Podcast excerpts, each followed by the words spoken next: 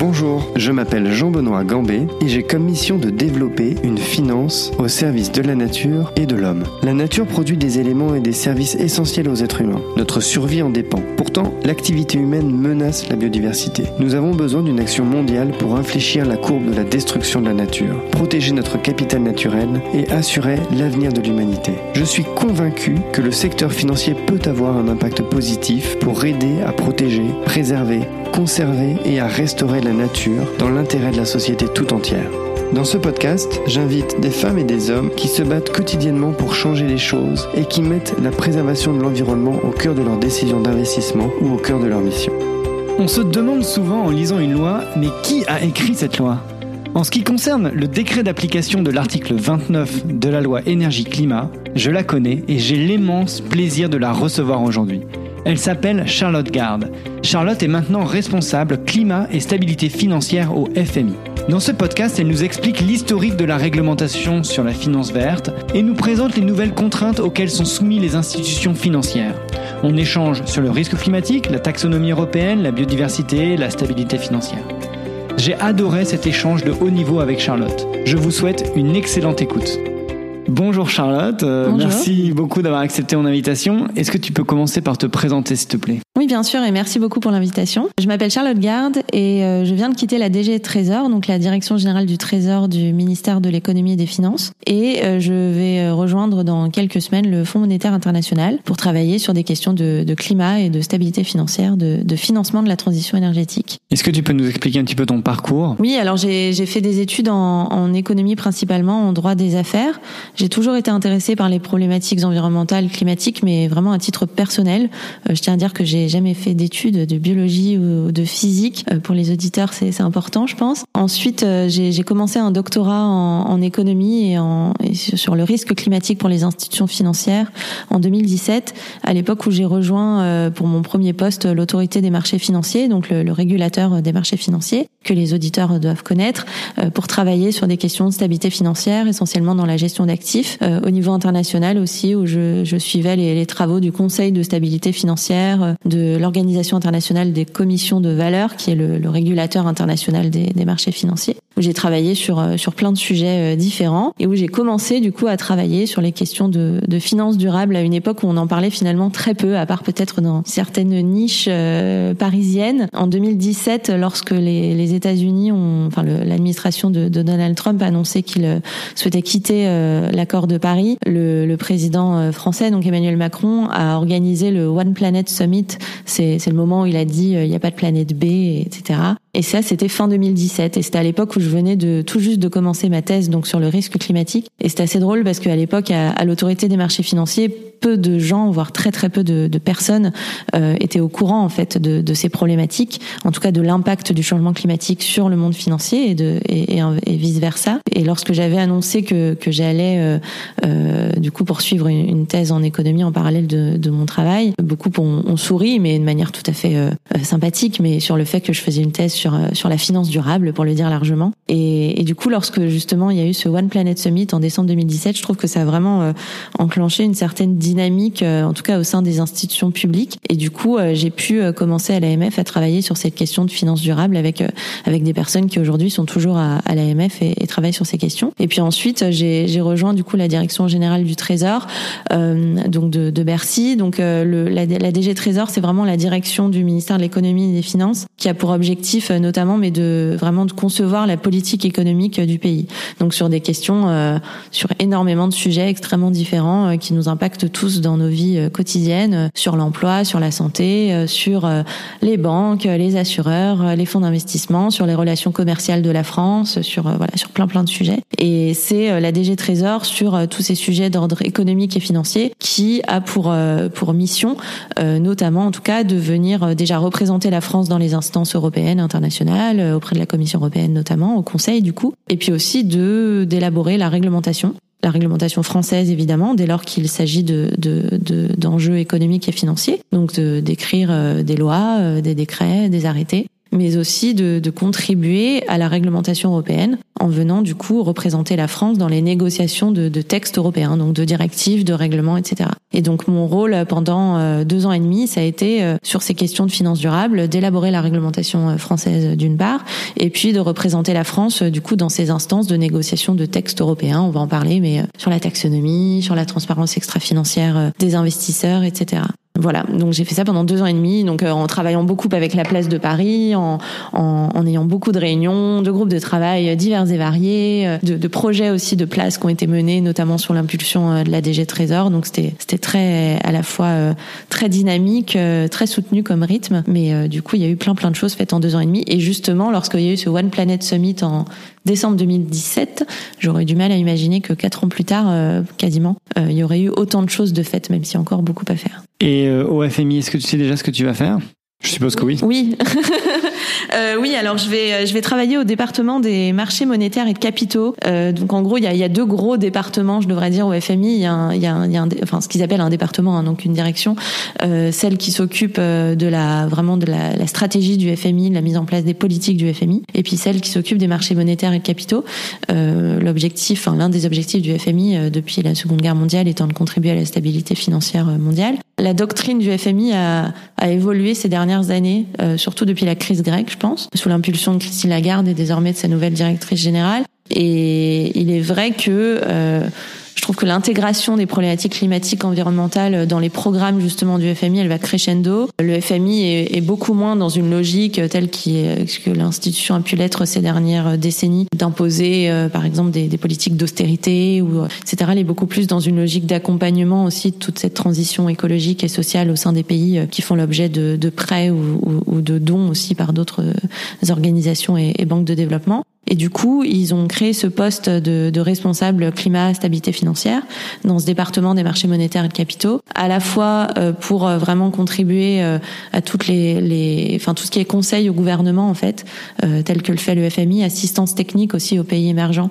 sur ces questions de finances durables et d'intégration du coup du climat dans, dans la réglementation financière de, de ces pays. Du coup, participation évidemment aux travaux des, des instances internationales, du G20, du G7, notamment sur ces questions. Et puis euh, l'intégration euh, du coup de ces questions de, de, régulation financière euh, durable dans les programmes justement de conditionnalité de dette du FMI et essentiellement dans les pays émergents, en Amérique latine, au Proche-Orient. Donc je vais continuer sur ces sujets-là avec une logique beaucoup plus économique, ce qui, ce qui m'intéresse beaucoup, et aussi beaucoup plus avec les pays émergents, ce qui je pense est, est, le nerf de la guerre, parce que je pense que beaucoup a été fait en Europe, beaucoup est en train de se faire aux États-Unis. On en parlera peut-être aujourd'hui, mais, mais beaucoup est pas faire évidemment dans les économies émergentes qui sont largement exposées à ces risques. Donc ça va être passionnant, je pense, même s'il y aura beaucoup de choses à faire.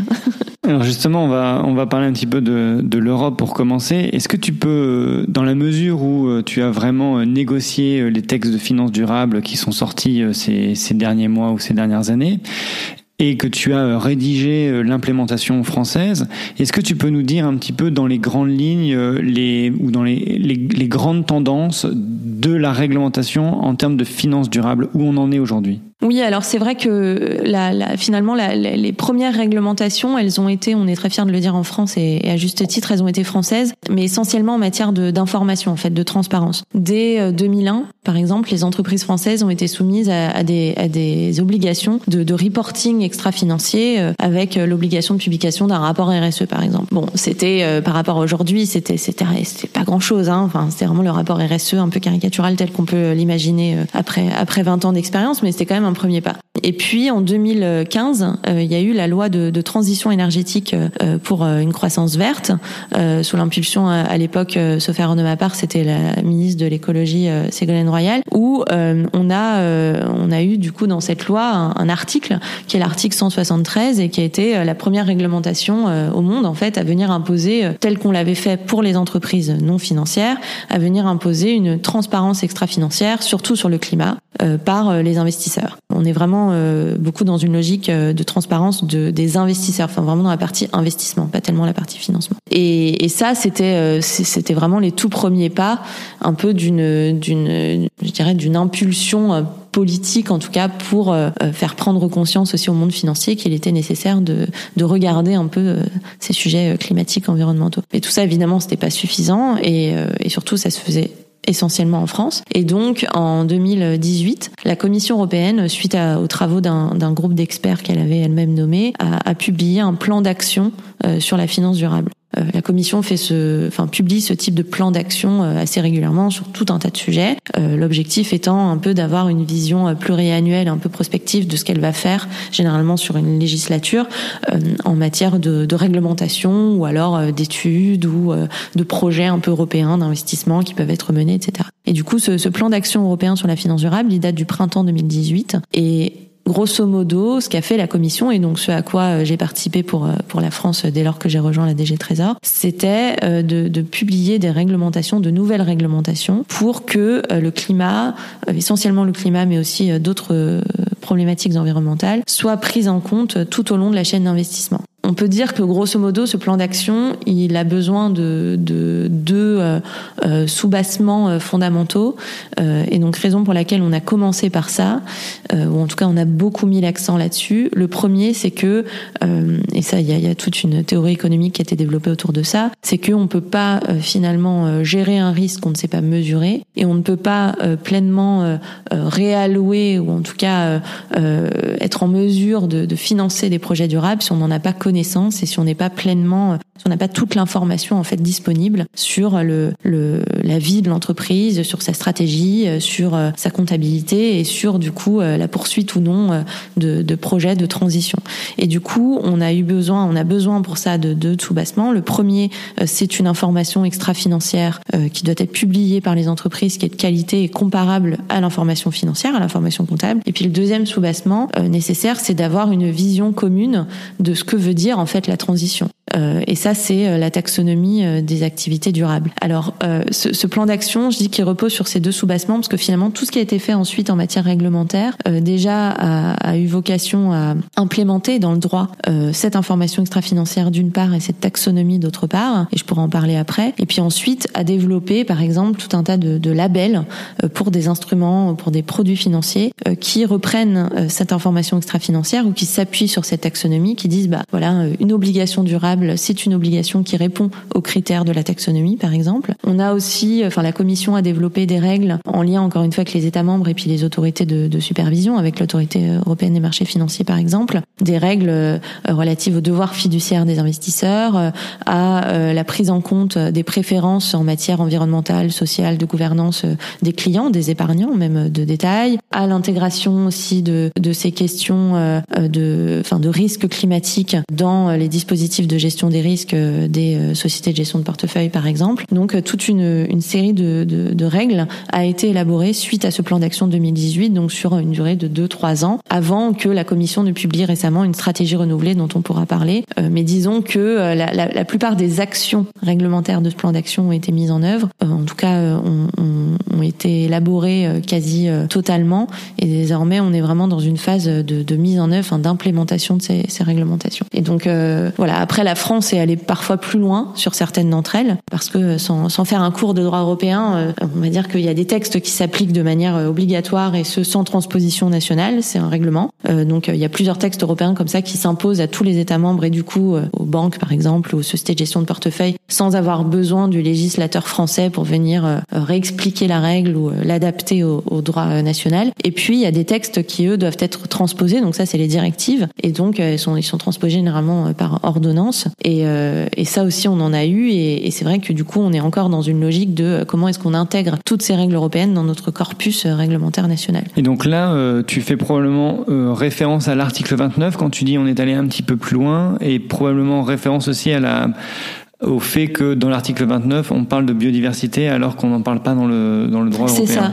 Bah, effectivement, parce que euh, avec cet article 173 dont j'ai parlé précédemment, on était très fiers et à juste titre encore une fois, mais de dire bah, on est le premier pays à, à venir imposer, alors certes, on, on, en parlera aussi après, mais seulement par le biais de la transparence, mais quand même à venir imposer la, la prise en compte euh, des, du climat et des, des, des, risques climatiques en particulier par les investisseurs. Et donc ça a influencé la Commission européenne dans son plan d'action avec euh, avec l'élaboration et il a été publié au journal officiel du, règlement dit disclosure. Donc en gros, c'est cet article 173 français qui a été transposé cette fois-ci mais au niveau européen, pour le dire simplement. Alors après, le règlement disclosure, il est allé plus loin que notre ancien article 173 parce que il impose pas seulement la transparence sur la manière dont l'investisseur va venir intégrer finalement et prendre en compte le climat et les risques climatiques dans sa politique d'investissement et dans sa gestion des risques. Le règlement disclosure, il vient aussi demander la transparence sur la manière dont la politique d'investissement de euh, l'investisseur, du fonds de pension, etc., a un impact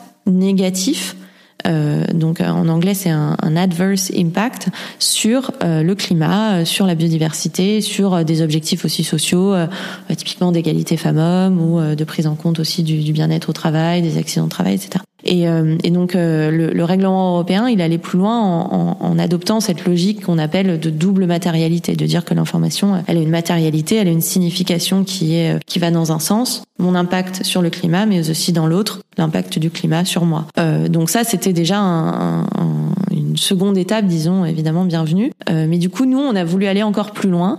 Alors, on a voulu aller plus loin quand on a voulu retranscrire cette. Euh... En fait, on n'était pas obligé de, en soi, de transposer quoi que ce soit parce que c'était un règlement Sauf que, contrairement aux autres États, comme on était les premiers à avoir eu quelque chose dans notre droit, bah, on avait déjà en fait un article très très concrètement. Hein, on ouvrait le code monétaire et financier. Il y avait déjà un article qui était en fait issu de l'article 173, qui s'imposait aux acteurs de marché. Et donc en fait, nous on devait modifier cet article pour une raison toute simple au départ, c'est que euh, le règlement disclosure, il couvre un champ d'acteurs de marché beaucoup plus un peu plus large, notamment les établissements de crédit, que ne le faisait l'article 173 précédent. Donc déjà, on est obligé de modifier le droit parce qu'on devait aligner le, le, périmètre en fait d'application de euh, cette nouvelle réglementation européenne sur notre ancienne réglementation. Et puis du coup, on en a profité effectivement, enfin si je peux le dire comme ça, pour dire bon, ok, c'est super ce que fait l'Europe mais nous, on veut encore aller plus loin parce qu'on veut toujours être un peu les meilleurs. Et donc, on va euh, aller euh, imposer davantage en fait aux acteurs de marché financier. Et du coup, euh, le législateur, effectivement, on a profité de cette loi euh, énergie-climat qui est à l'été 2019, donc avant même d'ailleurs la,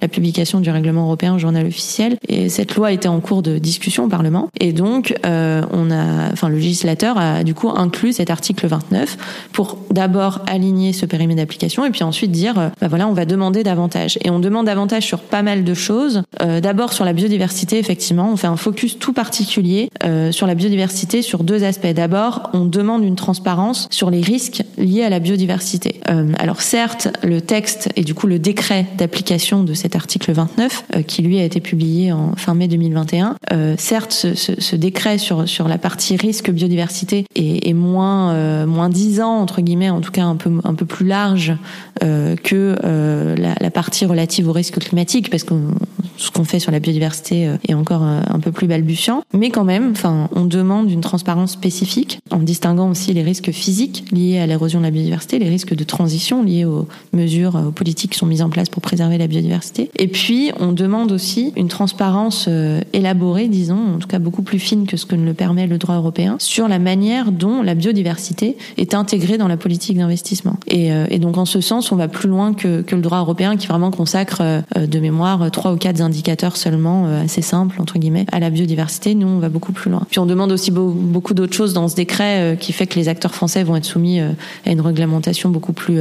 foisonnante et beaucoup plus beaucoup plus complexe. On demande par exemple la publication d'une stratégie d'alignement sur les objectifs de température de l'accord de Paris avec la, la l'obligation de se fixer par exemple des objectifs quantitatifs d'émissions de gaz à effet de serre, euh, avec toute une stratégie qui l'accompagne, avec une méthodologie aussi de, de, fixation justement de ces objectifs euh, qui est plus ou moins normée. Alors on n'impose pas une, une, méthodologie en tant que telle, mais on impose une transparence sur la méthodologie qui a été retenue, qui est très importante, sur les scénarios énergie-climat qui sont retenus, euh, sur les données réelles, les données estimées, euh, sur énormément de choses euh, très très spécifiques et très techniques. Et donc en ce sens, on va beaucoup plus loin que ce que prévoit le droit européen. Et puis on demande aussi beaucoup sur la manière dont les risques climatiques environnementaux, dont ceux du coup liés à la biodiversité, sont intégrés au sein même, donc vraiment là on est dans l'infusion, au sein même du dispositif de gestion des risques des, investisseurs. Et donc en ce sens, effectivement, euh, du coup on va on va plus loin que le droit européen. Et ce droit national et ce droit européen, c'est deux pièces d'un même puzzle. C'est-à-dire que vous êtes un investisseur français, vous devez à la fois regarder le droit européen et l'appliquer, et puis en plus appliquer le droit français. Donc ça fait partie des éléments sur lesquels on est allé très loin. Et donc du coup, j'ai effectivement co-rédigé avec un collègue du ministère de la Transition écologique ce, décret. On a on a fait des consultations évidemment sur la place, à la fois évidemment des investisseurs, mais aussi de, de pas mal d'ONG, de think tanks, de chercheurs, de voilà, enfin d'associations évidemment de place. Et euh, on l'a on l'a préparé sur euh, presque un an en fait ce décret. En tout cas entre le moment où on a commencé à travailler dessus et le moment où il a été publié, disons, parce que c'est vraiment un texte euh, vraiment important, disons, pour pour certes avoir plus de transparence, mais mais transparence en fait veut dire aussi, enfin du point de vue du régulateur, que on, demande en amont de la publication du rapport évidemment que l'investisseur en fait s'accapare pleinement ces ces sujets. Donc en soi c'est en ça aussi que c'est un test important. Donc tu as contribué aux, rédactions des européenne. T'es évidemment pas toute seule à faire ça. Euh, quelles sont, tu peux un peu nous expliquer quelles sont les, différentes pressions ou, ou les différentes euh, difficultés auxquelles tu t'es tu t'es confronté? Est-ce qu'il y a je sais pas, est-ce qu'il y a des lobbies qui, qui essaient de vous empêcher de faire certaines choses? Est-ce qu'il y a des politiques, des forces politiques, je sais pas, qu'elles soient allemandes, françaises ou euh, anglaises, même si euh, ils sont plus, plus dans l'Union européenne, ils étaient probablement dans les négociations avant. Tu peux nous parler de ça? Oui, alors, euh, il y a pas mal de choses. tu prends un peu de cours sur cette question. Je vais, je vais essayer d'être la plus complète possible. je dirais d'abord peut-être qu'une une première limite, mais mais théorique, mais qui finalement a des implications pratiques importantes, c'est que on n'est pas tant dans une logique de, de réallocation encore pleinement, en tout cas des, euh, des flux de capitaux vers une économie bas carbone, telle que le prévoit l'accord de Paris. On est plus dans une logique d'addition. Et ce que j'entends par là, c'est que euh, on se dit, euh, c'est très bien de verdir le système financier, c'est très bien d'avoir une finance durable, mais finalement, on devrait avoir la finance qui est durable. Et, et je, je, le dis de manière très large et un peu stratosphérique, mais en soi, ça, ça a des vraies implications ensuite dans la manière dont les politiques publiques évidemment menées. On n'a pas, euh, pour le dire euh, très simplement, de, de véritable bouleversement encore de euh, la logique d'allocation des capitaux, de la théorie financière et, des politiques économiques aussi peut-être. On est vraiment dans une logique d'accompagnement de la transition qui peut aller loin sur certains sujets, beaucoup moins sur d'autres. Et c'est vrai qu'on est un peu dans ce moment un peu charnière qui fait que il y, a, plusieurs forces en présence et, dès lors que vous travaillez à DG Trésor, vous êtes soumis à ces différentes forces. vous avez déjà évidemment le, enfin le politique, donc la DG Trésor a pour euh, a pour fonction de venir conseiller en fait le politique de manière neutre certes, mais à un moment on s'en réfère euh, forcément euh, au politique, donc en l'occurrence au, ministre de l'économie Bruno Le Maire. Et puis ça déjà c'est une première limite évidemment. à un moment la, décision finale est, est, portée par le politique et donc sans ambition politique sur un sujet ou un autre, bah, on se retrouve parfois un peu bloqué dans les réformes qui peuvent être menées évidemment. Il y a aussi une ambition sur plein de sujets et notamment certains des sujets que sur lesquels j'ai travaillé évidemment, mais en tout cas, euh, voilà, tout ça est assez euh, reste encore assez balbutiant peut-être. Et puis, euh, on a, enfin, vouloir vraiment infuser la prise en compte du réchauffement climatique et de l'érosion de la biodiversité dans les politiques publiques, ça implique aussi, évidemment, à un moment, c'est la mise en œuvre de ces politiques publiques qui compte, et du coup, bah, on doit consulter tout le temps et, euh, et c'est normal, hein, et c'est le bienvenu. Mais on doit consulter évidemment les associations professionnelles, les associations de place, euh, les acteurs de marché. Enfin, je parle vraiment de, des sujets sur lesquels je travaille, hein, mais euh, typiquement, des, on peut s'occuper d'emploi à la DG Trésor et venir du coup consulter les syndicats. Bah, de la même manière que, que ces personnes, mes collègues, mes anciens collègues faisaient ça, bah, moi je, je devais le faire avec avec les associations de place, les acteurs de marché. Donc là aussi, c'est forcément toujours. alors, je dirais pas que c'est une limite, mais c'est on, on, est confronté évidemment à la réalité du terrain. Donc on a ce que nous on propose, ce que nous on voit un peu comme réforme de politique publique, et puis on a euh, euh, la banque en face ou le fonds d'investissement qui dit bah oui mais bon ça ça va être compliqué pour tel et tel problème, pour telle et telle raison euh, opérationnelle parfois ou parfois beaucoup plus politique, économique, etc. Et du coup on doit jongler un peu entre tout ça. Et puis on, on, consulte aussi et, et, je le faisais beaucoup les organisations non gouvernementales, des think tanks, des réseaux de, de chercheurs, des, des, experts entre guillemets, pour venir aussi nous, nous conseiller sur ces sujets-là. Et du coup, euh, si, je dois un peu caricaturer les choses, je dirais que cette dernière partie euh, d'acteurs était souvent euh, beaucoup plus ambitieuse, évidemment, parce que voilà, parce que c'est des scientifiques, ils ont la science à l'appui qui nous dit qu'il faut aller très très vite. Je vais pas rappeler toutes les conclusions du dernier rapport du GIEC qui nous le démontre pleinement. Et donc forcément, on est on est pris un peu entre toutes ces forces-là. Après, je dirais quand même que les acteurs de la place sont relativement, voire très ambitieux sur ces sujets. Mais vouloir infuser pleinement cette logique de réallocation des flux de capitaux vers une économie bas carbone, ça a des conséquences économiques et financières qui sont euh, faramineuses. Et évidemment, ça implique une, une mini, voire une très grande révolution au sein du monde financier. Et donc tout ça, ça se fait pas en un jour. Et du coup, c'est la raison pour laquelle on peut parfois avoir l'impression que certains acteurs vont un peu mettre les, les, quatre fers devant, mais en réalité, on est, on est dans une logique de progression qui va un peu crescendo, mais euh, qui, euh, du coup, nous oblige aussi à arbitrer entre plusieurs positions, etc. Et donc c'est vrai que c'est pas simple tous les jours, mais c'est ça qui fait l'intérêt du métier, je trouve. Sinon, ça serait trop simple et, ça serait, et ça serait probablement un peu ennuyeux. Alors que là, ça fait qu'on, voilà, on doit constamment se remettre en question, en fait. Donc euh, là, je voudrais un petit peu creuser sur sur ce que tu mentionnes, la réallocation. Donc, si je comprends bien, on est dans le premier, dans la première étape aujourd'hui, qui est euh, la disclosure, c'est-à-dire publier euh, les, les, informations pour comprendre exactement un espèce d'état des lieux. Qu'est-ce que tu entends exactement par réallocation? Qu'est-ce que ça voudrait dire concrètement qu'il y ait une finance durable et qu'il y ait une réelle réallocation? Ce que j'entends par là, c'est que on a, je dirais qu'on a on a deux besoins. Le premier, c'est d'apporter les financements nécessaires pour opérer pleinement cette transition énergétique. Et pour ça, on a besoin de capitaux. On a besoin euh, de transformer le système énergétique. On a besoin euh, d'arrêter euh, d'aller puiser des énergies fossiles pour faire du renouvelable ou autre. On a besoin de transformer les processus de production des entreprises, même dans l'industrie manufacturière en particulier, dans le ciment, dans l'acier, dans le fer, et puis aussi dans le bâtiment, dans les transports, etc. Et donc, on a besoin de financer ces projets, de financer la transition de ces entreprises, parce qu'on a, on a certes des entreprises qui sont déjà entre guillemets durables, on a aussi beaucoup d'entreprises qui ne le sont pas, qui historiquement ne le sont pas et qui doivent se transformer. Donc pour ça, on a besoin d'apporter du capital. Et puis, ce que j'entends aussi par réallocation, c'est le fait que euh, chaque flux de financement ne doit pas nécessairement être complètement, en tout cas totalement tourné vers la transition énergétique. Dans un monde bas carbone, on aura besoin euh, d'un système de santé, on aura besoin euh, d'un système éducatif, on aura toujours des loisirs, et donc ça c'est très bien et ça faut continuer à le financer. Mais du coup,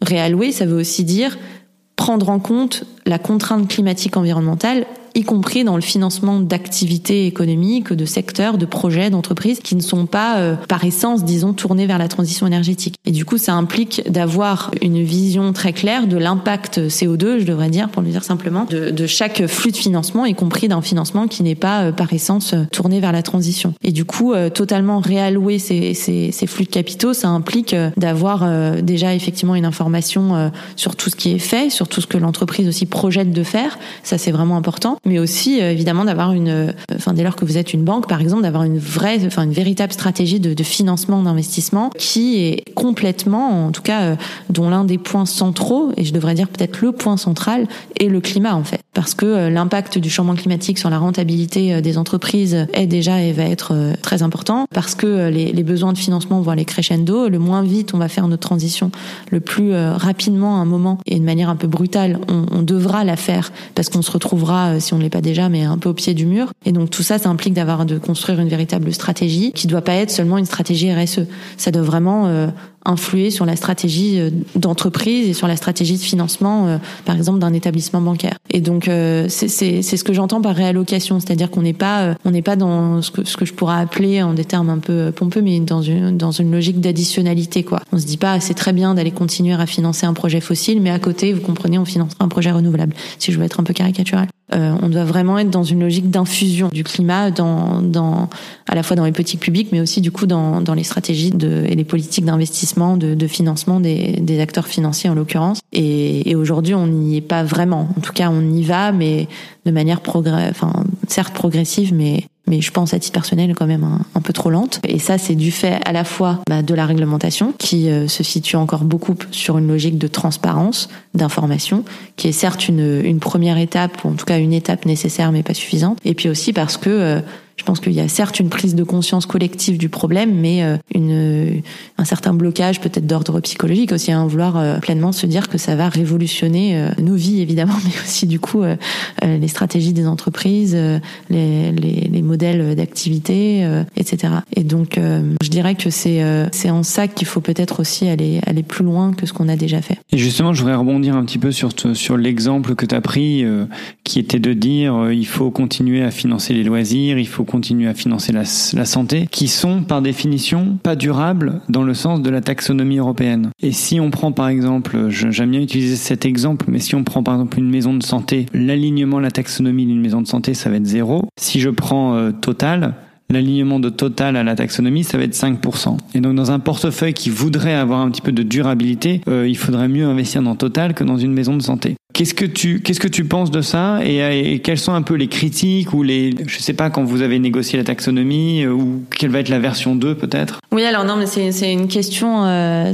qui peut paraître simple que tu poses mais qui en fait est je trouve extrêmement intéressante parce que c'est un peu le nerf de la guerre. Peut-être revenir, bah, la taxonomie, je tiens, je tiens d'abord à dire que c'est, euh, je vais, je vais pas faire peur aux auditeurs en disant que c'est une encyclopédie, mais je dirais que c'est un dictionnaire au moins. C'est-à-dire que euh, l'objectif in fine, et ça, moi, c'est c'est un point que j'ai, enfin, c'est un sujet que j'ai poussé, mais euh, avec toutes mes forces pendant pendant de nombreux mois auprès de la Commission européenne, du Conseil et puis du, Trésor évidemment. C'est que on, on doit avoir une vision de la transition et du coup des critères sur ce que c'est la transition pour tous les secteurs de l'économie. Parce qu'en soi, il n'y a aucune activité humaine, disons, qui n'a pas d'impact sur l'environnement, le climat. Ça n'existe pas je suis désolée, mais même un hôpital, euh, c'est un impact carbone, un impact environnemental qui est extrêmement important. C'est pas pour ça qu'on doit arrêter de construire des hôpitaux, d'opérer des hôpitaux, évidemment. En tout cas, faut se poser la question aussi de, de l'impact environnemental de ce type de structure et finalement de l'ensemble des secteurs de l'économie, du secteur éducatif aussi, de voilà. Et donc, euh, c'est vrai que la manière dont la taxonomie a d'abord été élaborée, c'est de se dire, euh, on va se concentrer sur les secteurs de l'économie qui ont un potentiel de décarbonisation ou de décarbonation important. Et pour ça, on fait quoi? On va prendre une classification statistique, parce qu'il fallait bien avoir une liste à un moment quelque part. On va prendre une classification statistique qui s'appelle la NAS en, Europe, en tout cas,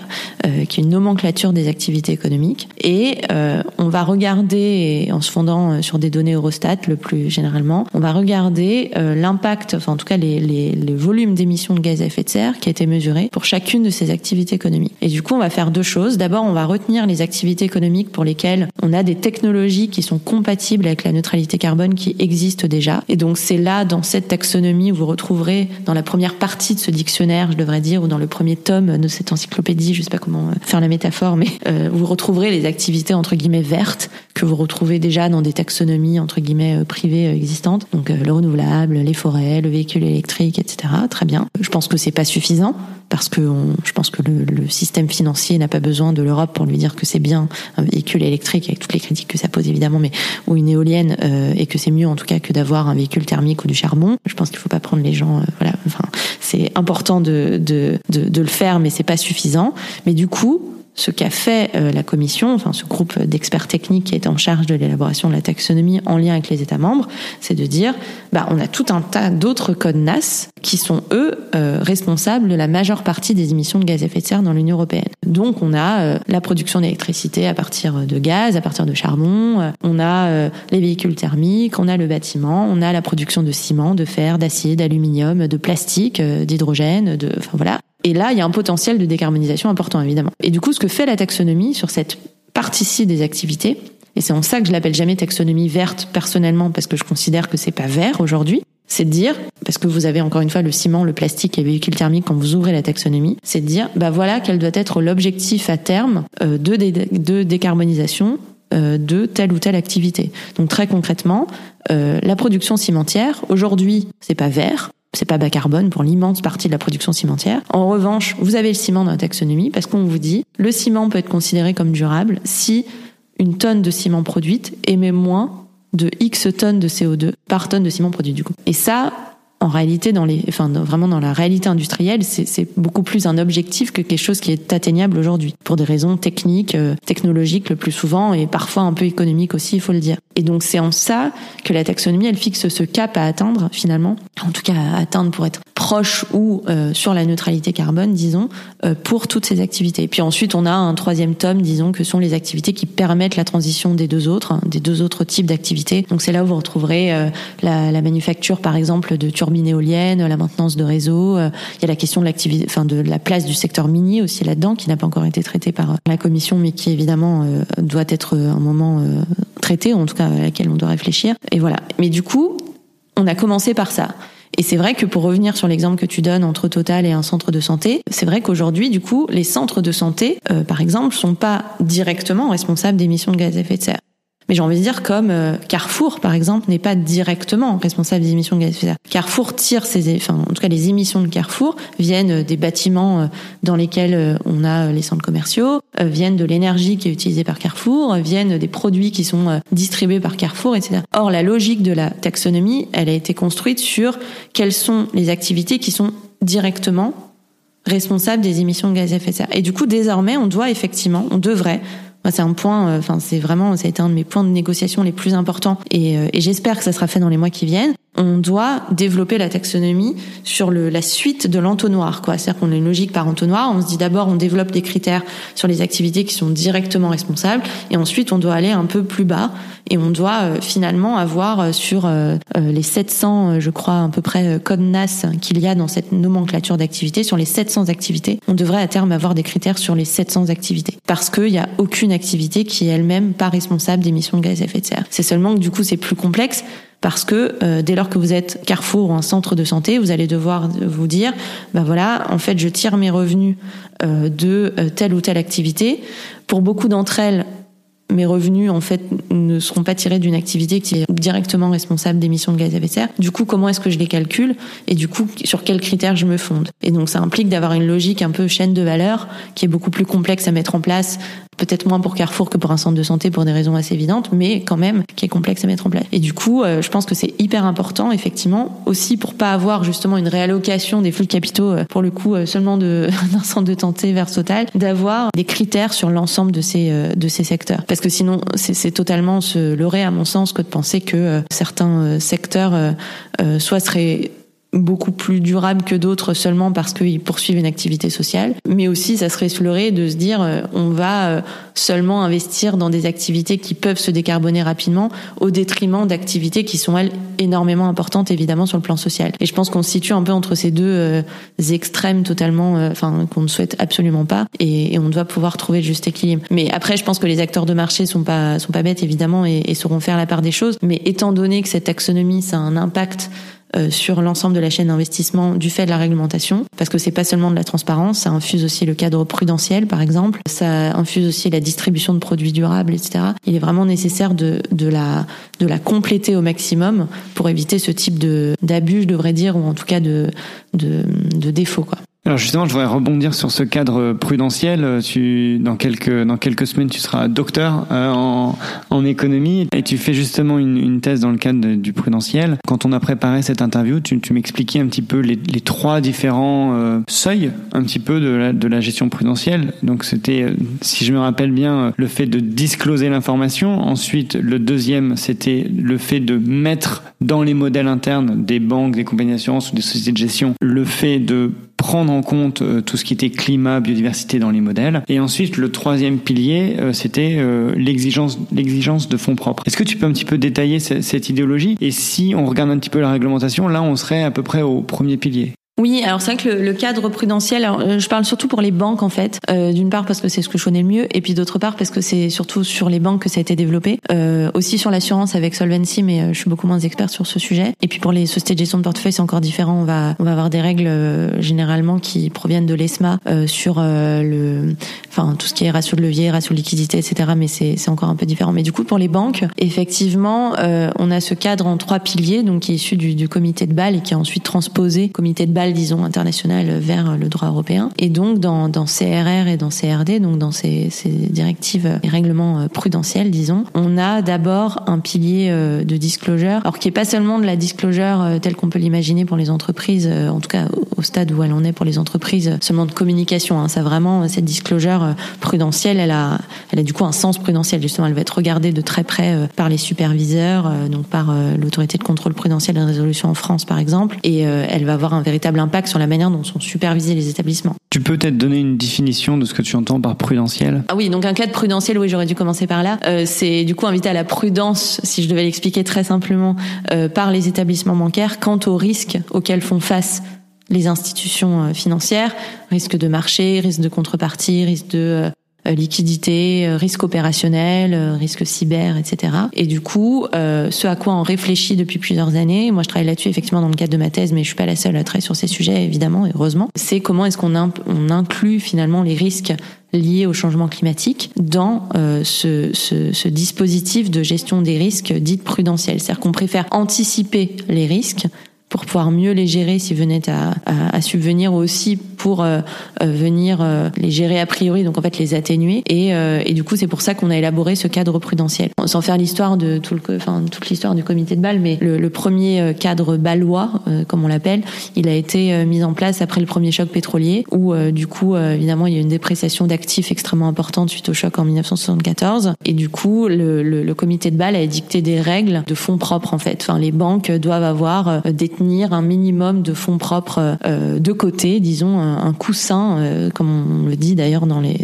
terme dans la terminologie réglementaire, un coussin de fonds propres sur lesquels euh, sur lequel atterrir entre guillemets en cas de crise et en cas de défaut. Et du coup pour ne pas exposer, pour le dire simplement, l'ensemble du bilan d'une banque au risque, mais du coup de garder un peu de côté, disons, une partie des fonds propres en, en cas de, de problème. Et c'est la raison pour laquelle aujourd'hui, étant donné la l'augmentation extrêmement importante des risques liés au changement climatique, à l'érosion de la biodiversité, euh, parce qu'on a une dépendance évidemment de l'économie à un climat euh, stable et aux écosystèmes. Du coup, on se dit bah, comment est-ce qu'on intègre ces risques dans le dans le, le cadre vraiment de, de pensée presque de, de, réflexion autour de ces risques qui existent aujourd'hui dans la réglementation et du coup dans les pratiques des banques. Et, euh, et du coup, ça veut dire bah, comment on les identifie, comment on les mesure en fait, parce que c'est pas la même chose d'évaluer ou d'anticiper entre guillemets un risque de contrepartie ou un risque de crédit que d'évaluer un risque climatique. Pour plein de raisons, d'abord liées à la complexité des risques climatiques. On est sur des risques qui sont à la fois physiques et qui euh, du coup vont, vont avoir lieu de manière euh, extrêmement hétérogène euh, selon les secteurs, selon les zones géographiques, etc. Et puis on a des risques qu'on appelle de transition parce que bah, dès lors que le prix du carbone va aller en s'augmentant, enfin crescendo, dès lors qu'on va mettre en place des politique d'interdiction aussi de la poursuite peut-être de certaines activités ou en tout cas de restrictions importantes, ça va forcément avoir un impact sur la valeur des actifs qui sont détenus. Et donc du coup, on doit euh, développer euh, tout un cadre un peu tout euh, quand je dis un cadre, c'est vraiment toute une réflexion presque académique, un méthodologique sur comment est-ce que très concrètement une banque doit appréhender ces risques et du coup les intégrer ensuite dans la réglementation. Et du coup, c'est pour ça qu'on a ces trois piliers encore une fois qui préexistent à tout ce que tout ce qu'on se dit là sur le climat et la biodiversité. Donc ce premier pilier de disclosure euh, donc on se dit, si on mesure et si, on identifie et si on publie du coup ces risques, du coup ça nous montre qu'on fait preuve de prudence entre guillemets, si je reviens à la définition du prudentiel, parce que euh, on les connaît.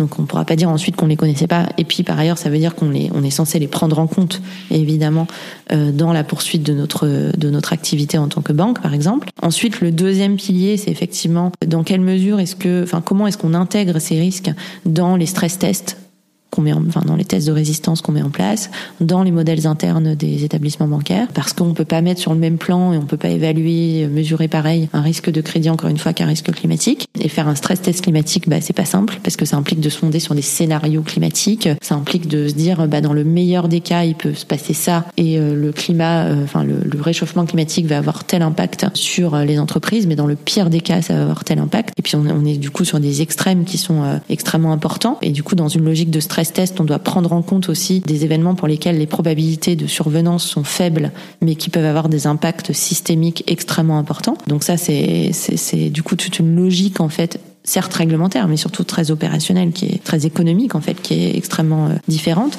Et puis du coup, dans ce pilier 1, c'est de dire bah en fait la banque elle euh, pour le encore une fois pour simplifier les choses elle doit pas seulement détenir des fonds propres en cas de crise en cas de défaut euh, entre guillemets normal sachant que évidemment il y a toujours plein d'hypothèses et tout qui sont faites. Et il y a plein de disons de mini couches si vous voulez de, de si tu veux pardon de fonds propres qui sont requises euh, selon telle ou telle exposition. Mais là on va devoir requérir peut-être davantage si on est exposé à une entreprise qui ne ferait pas sa transition suffisamment rapidement et ou si on est exposé à une entreprise qui est fossile par son modèle d'affaires ou à contrario, certains réfléchissent, c'est surtout une demande de, la Fédération bancaire européenne ou de certains parlementaires européens ou encore peut-être de la Commission européenne, réfléchissent à contrario à venir alléger ces exigences de fonds propres dès lors que la banque est exposée à des entreprises qui sont déjà vertes entre guillemets. Donc et ça, ça permet quoi? Ça, ça permet certes de pouvoir se prémunir en cas de défaut et de, préserver la stabilité du système financier. Donc ça, c'est un premier objectif. Mais un second objectif aussi de venir infuser le climat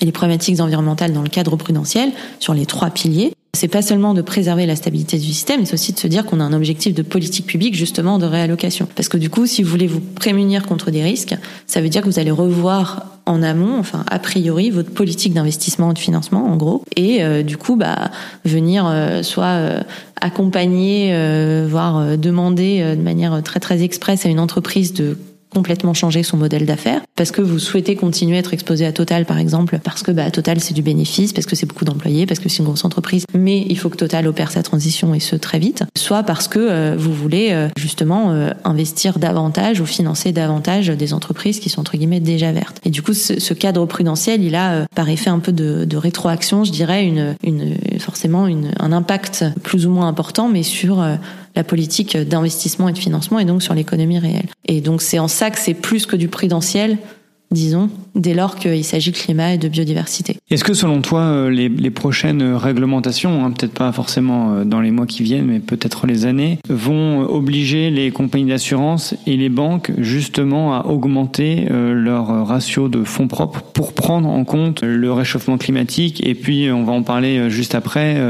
la dégradation de la biodiversité? Oui, alors quand je dis oui, ça va peut-être faire peur à certains auditeurs parce que c'est effectivement le, je pense que le, cette question du pilier là, sur les exigences de fonds propres, c'est peut-être l'un des points les plus euh, d'achoppement euh, les plus importants sur sur la place et en général en Europe. C'est ce qui fait peur à tout le monde, pour le dire simplement. Mais je dis oui quand même. Pourquoi? Parce que, enfin, d'une part, le, le dernier euh, règlement CRR, donc Capital Requirements Regulation, oblige l'autorité bancaire européenne à réfléchir à cette question, à publier des lignes directrices, un rapport, voire en fait une ébauche de réglementation sur ce sujet.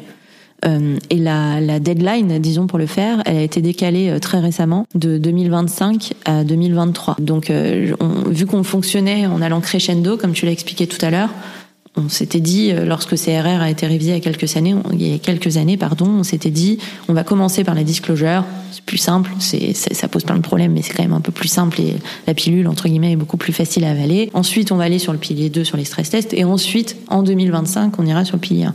2025, c'est dans longtemps, même si ça paraît très proche c'est aussi dans très longtemps au vu euh, justement du réchauffement climatique et, et de l'érosion de la biodiversité. Et du coup, euh, la Commission européenne, lorsqu'elle a publié une stratégie renouvelée sur la finance durable il y a quelques semaines, a dit bah du coup en fait tous ces travaux doivent être menés pour 2023. Donc elle a quand même déjà avancé de deux ans euh, l'échéance. Donc ça c'est un premier point, c'est que je, je, ne veux pas préempter ce que fera le BA, mais euh, a priori, en tout cas, euh, le rapport ne dira pas juste non. Et en tout cas, s'il dit non, euh, ça sera non, mais on va faire ceci ou cela. Donc, ça sera forcément déjà une avancée. Et puis, d'autre part, je dirais que c'est vraiment le, presque le sens de l'histoire, parce que jusqu'à présent, en fait, on se disait, on va pas parler de climat dans le cadre prudentiel, parce que les risques, on les connaît pas, ou, ou ou peu ou pas assez bien euh, parce qu'on les identifie, on les évalue mal, parce que bah, ça implique de revoir toute la logique euh, même d'évaluation en fait des risques. Jusqu'à présent, quand on évalue un risque, on se fonde sur des données qui sont historiques. On se dit, bah, on sait que telle entreprise, on va rencontrer tel risque de crédit parce que euh, elle est exposée à tel autre, parce qu'elle est dans tel secteur et qu'il y a eu telle crise et on évalue que euh, il peut se passer ceci ou cela. On fait quand même de la prospective évidemment, mais là sur le climat, on a on a peu voire pas de données historiques en fait. On, on sait ce qui peut se passer. On a des incertitudes qui sont extrêmement importantes. Non pas, hein, quand je dis incertitude, ça veut pas dire qu'on ne sait pas s'il y aura du changement climatique, il y en a, mais on ne connaît pas encore pleinement toutes les conséquences. D'ailleurs, le récent rapport du GIEC l'expose très bien. Donc, euh, on, ce qu'on imagine, ce qu'on sait aujourd'hui va être très grave, mais probablement que ça sera encore pire que ça. Et donc ça, on ne le sait pas, donc on ne sait pas l'évaluer. Mais du coup, ça, ça oblige à revoir évidemment toute la logique d'évaluation des risques. Et ça, c'est l'argument le plus euh, le plus prégnant, disons, qui est enfin, l'un des arguments les plus prégnants qui euh, qui sont donnés, enfin qui est donné, pardon, pour venir un peu freiner l'intégration du climat dans dans le cadre prudentiel. C'est on ne sait pas, on ne connaît pas, on n'identifie mal ou peu, et, euh, et du coup, on, on peut pas le faire. Or, euh, beaucoup de travaux euh, académiques, et pas que d'ailleurs, sont développés sur ces sujets-là. On connaît de mieux en mieux les risques. On sait de mieux en mieux les évaluer. L'information, on en a peu parlé, mais tout le cadre réglementaire, en tout cas en Europe, est en cours de révision pour justement obliger à une information extra-financière qui soit pas du tout de la même qualité que ce qu'on avait jusqu'à présent. Et du coup, cet argument, il tiendra entre guillemets de moins en moins. Ça, c'est le premier point. Et le deuxième point, c'était, enfin, le deuxième argument contre, ça, ça a toujours et ça l'est toujours, hein, de dire que le cadre prudentiel, on est sur de la gestion du risque et c'est tout. On n'est pas sur un, objectif de politique publique de réallocation justement. Il faut toujours que euh, ça, vienne justement anticiper et inviter à la prudence sur un risque. Bah, ce risque aujourd'hui, il existe et c'est pas. Euh, on doit en fait passer d'une logique, je dirais presque de RSE euh, un peu classique je dis pas que c'est pas bien la RSE, mais je pense que c'était une première étape nécessaire, mais pas suffisante, à une logique vraiment, encore une fois, d'intégration pleine et entière du climat dans euh, les décisions. Or, sur le risque climatique, c'est un vrai risque. Euh, probablement plus important et plus systémique encore que l'ensemble des autres risques auxquels on peut penser aujourd'hui. Et du coup, on va devoir l'intégrer. Donc c'est en ce sens que je dirais que la deuxième raison que j'évoquais, c'était que c'est un peu le sens de l'histoire, ce qui est un peu la réponse un peu facile, mais en réalité, euh, ça m'étonnerait pas que dans, dans quelques années, d'ailleurs le FMI va travailler là-dessus avec le comité de Bâle aussi, que le comité de Bâle soit le premier, donc du coup en tant que régulateur international, à venir dire, euh, bah voilà on va euh, pondérer, pondérer pardon, les risques de telle manière euh, au vu euh, du risque climatique, enfin pondérer les exigences de fonds propres pardon, au vu du risque climatique selon l'exposition à telle ou telle entreprise, etc. Après, il faut aussi savoir que c'est pas en arrêtant d'investir, enfin je vais un peu mettre les pieds dans le plat en disant comme ça, mais c'est pas en arrêtant d'investir dans Total qu'on va euh, forcément euh, euh, pouvoir vraiment financer la transition d'une certaine manière. Parce qu'on le veuille ou non, une entreprise énergétique telle que Total, elle existe et elle continuera probablement d'exister. Et d'ailleurs c'est dans sa stratégie, alors on peut la critiquer ou pas, mais de, de venir justement opérer sa transition. Donc l'objectif c'est de financer la transition de Total et de le faire de manière extrêmement ambitieuse, etc. Et ça c'est pas simple. Mais du coup, euh, dès lors qu'on parle des exigences de fonds propres, il faudrait pas non plus se dire on va seulement euh, augmenter les exigences de fonds propres dès lors que vous êtes euh, exposé à Total, puisqu'on pourrait se dire d'une certaine manière, bah si Total fait sa transition, euh, c'est très bien. ça devrait être beaucoup plus fin que ça, dire on les augmente si l'entreprise en portefeuille donné n'a pas fait sa transition sur telle ou telle selon telle ou telle trajectoire, etc. Et c'est en ça que ça devient de plus en plus complexe et et le, le, podcast euh, dure certes une heure, mais pas suffisamment long pour, euh, pour évoquer tout ça. On en parlera toute la journée. Mais voilà, en tout cas, c'est un peu les grandes questions qui se posent dès lors qu'on parle de climat et de prudentiel. Et voilà, tu le mentionnes, il dure une heure, euh, on arrive bientôt à la fin. Est-ce que justement tu peux nous parler un petit peu de biodiversité? Je sais que tu connais un petit peu aussi le, le sujet. Bah, nous dire un petit peu ce, que, ce qui se fait, où on en est, où on va, et puis avoir peut-être ton sentiment également personnel là-dessus. Oui, alors, enfin, moi, je plusieurs choses. Alors, je vais essayer d'être structurée dans, dans mon propos. La première, c'est que je trouve que ça fait finalement assez peu de temps qu'on parle de biodiversité. En général, j'ai envie de dire, hein, enfin même euh, à la télévision euh, ou, dans nos politiques publiques. Et du coup, dans le monde financier, je trouve que c'est assez récent. Euh, il y a évidemment plusieurs acteurs qui sont positionnés un peu en avance de phase, mais ils étaient, ils étaient peu. Et ce parce que je pense que on en a on en a pas parlé, mais il y a un vrai problème, je pense, de compétences, de connaissances sur ces sujets-là. En fait, on a du mal à comprendre comment fonctionne le, le système Terre. Quoi. Euh, moi, j'ai beaucoup entendu. Euh, il n'y a pas que le climat, il y a aussi la biodiversité. Euh, c'est l'arbre derrière, enfin, c'est l'arbre qui se cache derrière la forêt, etc. oui, c'est vrai, évidemment, mais en fait, tout est lié. Et, et tel que ça a été exposé dans, dans nombre de, de, travaux, par exemple sur les limites planétaires, etc. Le cycle de l'azote est lié aux écosystèmes, qui est lié à la régulation du climat, etc. Et la biodiversité a à la fois un impact sur, enfin, le réchauffement climatique a un impact sur la biodiversité euh, qui, euh, qui est important. Et la perte de biodiversité, du coup, exacerbe aussi le changement climatique, parce que quand on parle de neutralité carbone, on parle pas seulement de, de réduction des émissions de gaz à effet de serre, mais on parle aussi de, de préservation et d'augmentation de la capacité de, de, séquestration en fait du carbone par les puits de carbone vivants que sont les sols, les océans, les forêts. Et donc, plus on érode les écosystèmes, plus on met à mal aussi cette capacité finalement d'atteindre la neutralité carbone, parce que si on reste trop, si on continue de d'épuiser nos sols, euh, si on continue de vider nos océans, etc. Bah, du coup, tous ces puits de carbone pourront moins stocker le carbone tel qu'ils le font déjà naturellement. Donc, on, pourra pas atteindre la neutralité carbone, donc ça exacerbe le changement climatique, si je dois à peu près simplifier les choses. Et puis par ailleurs, la préservation de la biodiversité, elle, elle peut atténuer aussi le changement climatique, parce qu'elle participe à la régulation du climat euh, par euh, enfin, un rôle en fait sur la formation euh, des, des, sols, du cycle de l'eau, etc. Donc en fait, les, les, deux se répondent. Et, et je voulais commencer par ça, parce que du coup, je pense qu'on a trop longtemps éludé la biodiversité en pensant seulement déjà à la diversité des espèces, alors qu'il y a aussi une diversité des écosystèmes, une diversité génétique au sein des espèces. La biodiversité, c'est très compliqué peut-être plus complexe, je ne sais pas, mais en tout cas tout aussi, voire plus complexe que le climat. Et puis parce qu'on pensait que la biodiversité c'était sauver les pandas, quoi. Et or c'est beaucoup plus important et complexe que ça. Et du coup c'est très récent. Alors il y a plusieurs choses qui ont été faites. Encore une fois, on est beaucoup sur une logique encore de transparence et de, de mesure, mais je pense que pour le coup sur la biodiversité, étant donné le retard pris, bah c'est déjà pas mal en fait. Et il faut passer par cette étape parce que c'est très complexe, parce qu'on peut pas mesurer un risque biodiversité comme on mesure un risque climatique. Une tonne de CO2, c'est plus ou moins facile à mesurer. Euh, mesurer euh, la dégradation euh, de telle espèce ou sur telle zone, etc. C'est beaucoup plus complexe. La CDC Biodiversité, par exemple, fait des travaux très intéressants là-dessus, mais c'est c'est pas les seuls. Et du coup, ce qui a été fait, bon, c'est d'abord par la transparence, telle que j'en ai parlé tout à l'heure, de venir demander aux acteurs de marché de venir identifier ces risques et identifier l'impact de leur politique d'investissement sur la biodiversité. La, la, Banque de France, par exemple, a publié avec la CDC Biodiversité un papier euh, il y a quelques jours et quelques semaines qui s'appelle euh, A Silent Spring for the Financial System, où justement ils étudient l'exposition du secteur financier français aux risques liés à la biodiversité, parce qu'il faut comprendre qu'en fait, la plupart des entreprises, je crois que dans leur étude, c'est environ la moitié euh, des, des, portefeuilles financiers euh, du système financier français. Alors je crois qu'ils ont pris les titres de dette et les actions cotées sont exposés, donc la moitié est exposé à des entreprises qui sont dépendantes ou fortement dépendantes à l'érosion de la biodiversité. Donc c'est un risque financier qui est extrêmement important. Et donc qui dit risque dit vouloir atténuer ce risque et du coup vouloir participer à la préservation de la biodiversité. Donc on est on est beaucoup aujourd'hui, on travaille beaucoup sur ces questions voilà méthodologiques de mesure d'évaluation et sur cette question de disclosure, peut-être rappeler qu'au niveau international, comme il y a eu la TCFD sur le climat, cette Task Force on Climate Related Financial Disclosures qui avait été présidée par Michael Bloomberg à l'époque, bah du coup une TNF, une TNFD a été euh,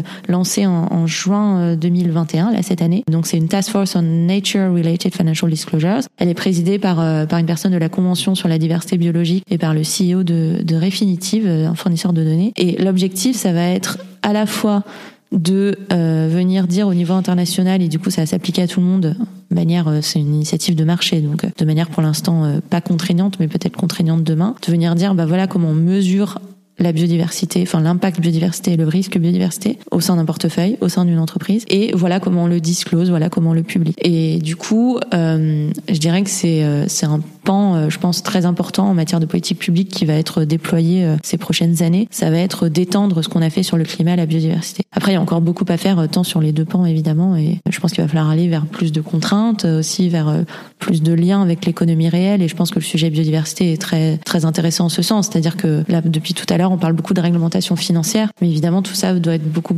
plus et mieux lié aussi à l'économie réelle et du coup se dire bah en fait on va devoir modifier la gouvernance des entreprises, on va devoir aussi euh, mettre en place des politiques industrielles, environnementales qui vont dans le sens aussi de ce qu'on veut en termes de neutralité carbone parce que l'argument premier d'une banque c'est de dire bah on finance l'économie telle qu'elle est.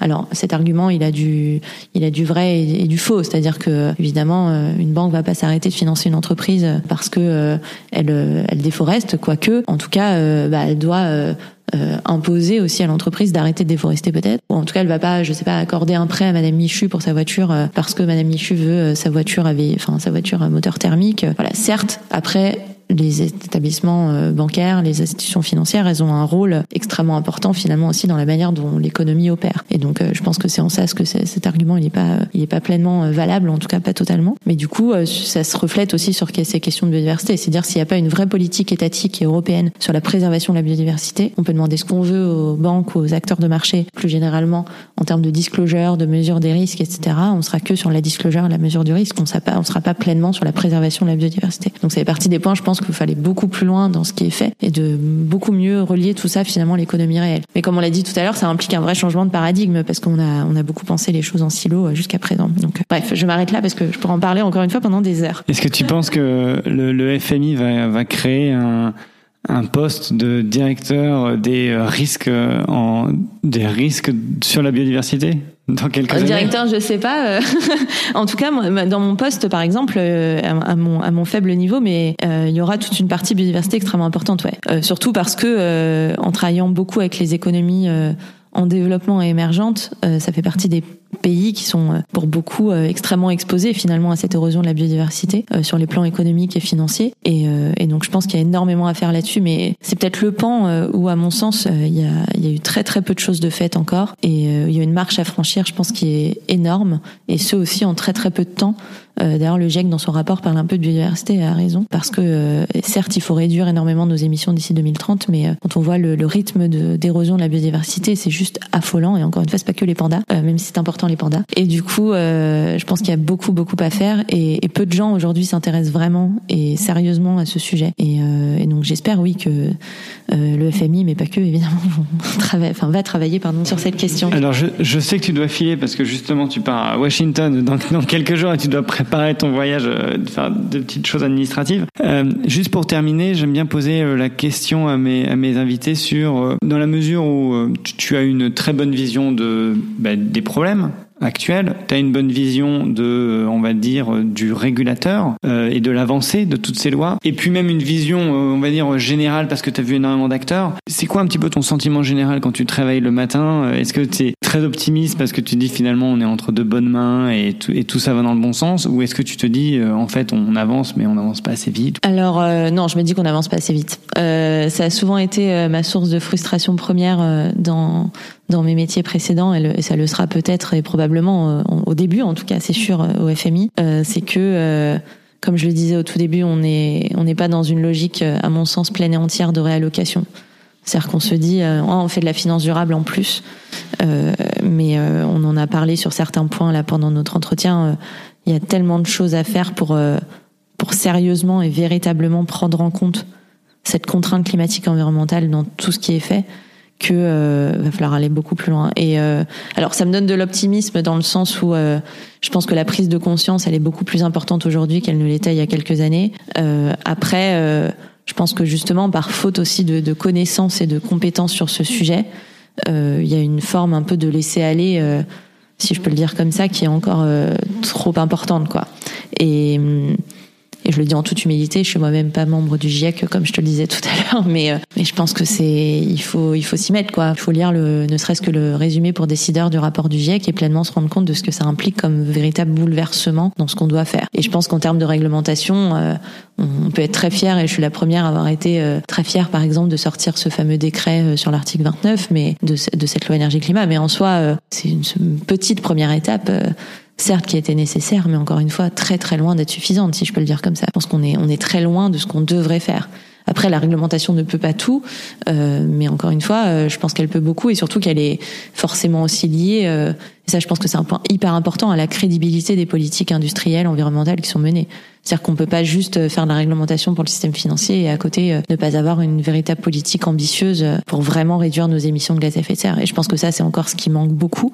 Et du coup, le système financier a tendance à se dire, euh, alors à tort ou à raison, mais euh, bah ouais, nous on nous demande beaucoup, mais à côté euh, on change rien sur sur sur la manière dont on, on mène notre industrie. Donc bah comment fait-on quoi? Et donc je pense qu'il n'y a pas encore eu cette prise de conscience. Donc je te fais une réponse mi figue mi raisin, mais je dirais que non, il y a quand même pas mal de frustration. Je pense qu'on peut aller beaucoup plus loin. Il faut pas se satisfaire de ce qu'on a fait là, et je pense qu'il va falloir aller bien au-delà des disclosures. Enfin, à un moment, c'est pas juste. Euh, d'ailleurs, les études académiques le montrent. Hein, c'est pas juste par de la transparence qu'on arrive à véritablement changer les choses. Il faut pas se leurrer. Encore une fois, c'est nécessaire mais pas suffisant. Euh, mais surtout, il va falloir vraiment que euh, que les, les, administrations publiques, les régulateurs, les superviseurs, les, les hommes et femmes politiques euh, et les citoyens plus généralement euh, soient pleinement conscients de, de, ce qui se passe et surtout de, de la manière en fait dont, dont, dont fonctionne euh, ce que j'appelle ce système Terre, quoi. De se dire qu'on n'est pas, faut, faut pas penser l'espèce humaine comme étant totalement détachée de tout ce qui se passe en matière de justement d'érosion de la biodiversité, de climat, etc. On va pas pouvoir être sauvé par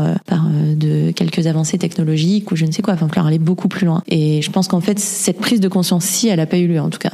En tout cas, pas, euh, pas de manière euh, suffisamment large et systémique. Quoi. Et donc c'est en ce sens que, que je pense qu'il faut aller beaucoup plus loin pour arrêter de seulement développer une finance qui est durable aux côtés d'une finance non durable et, vraiment euh, généraliser les choses et ça c'est le nerf de la guerre. Et donc là-dessus je suis optimiste parce que sinon je n'irai pas travailler là où je vais travailler mais je, je me dis qu'il y a encore beaucoup beaucoup de travail et il va falloir aller vite en fait. Et c'est peut-être là où je suis euh, moins optimiste, c'est que je me dis qu'on on va avoir du mal à aller aussi vite que ce que euh, nous le demande le GIEC par exemple. Donc euh, voilà, il faut y aller. Et Très bien, merci beaucoup Charlotte d'avoir pris le temps de répondre à mes bah, questions. Merci à toi. merci. À bientôt. Je remercie une nouvelle fois Charlotte pour le temps qu'elle m'a accordé et pour cet échange très riche. Vous l'aurez compris, on est juste au début de la réglementation en ce qui concerne la finance durable et les contraintes de la loi énergie-climat se poursuivront dans les mois et années qui arrivent.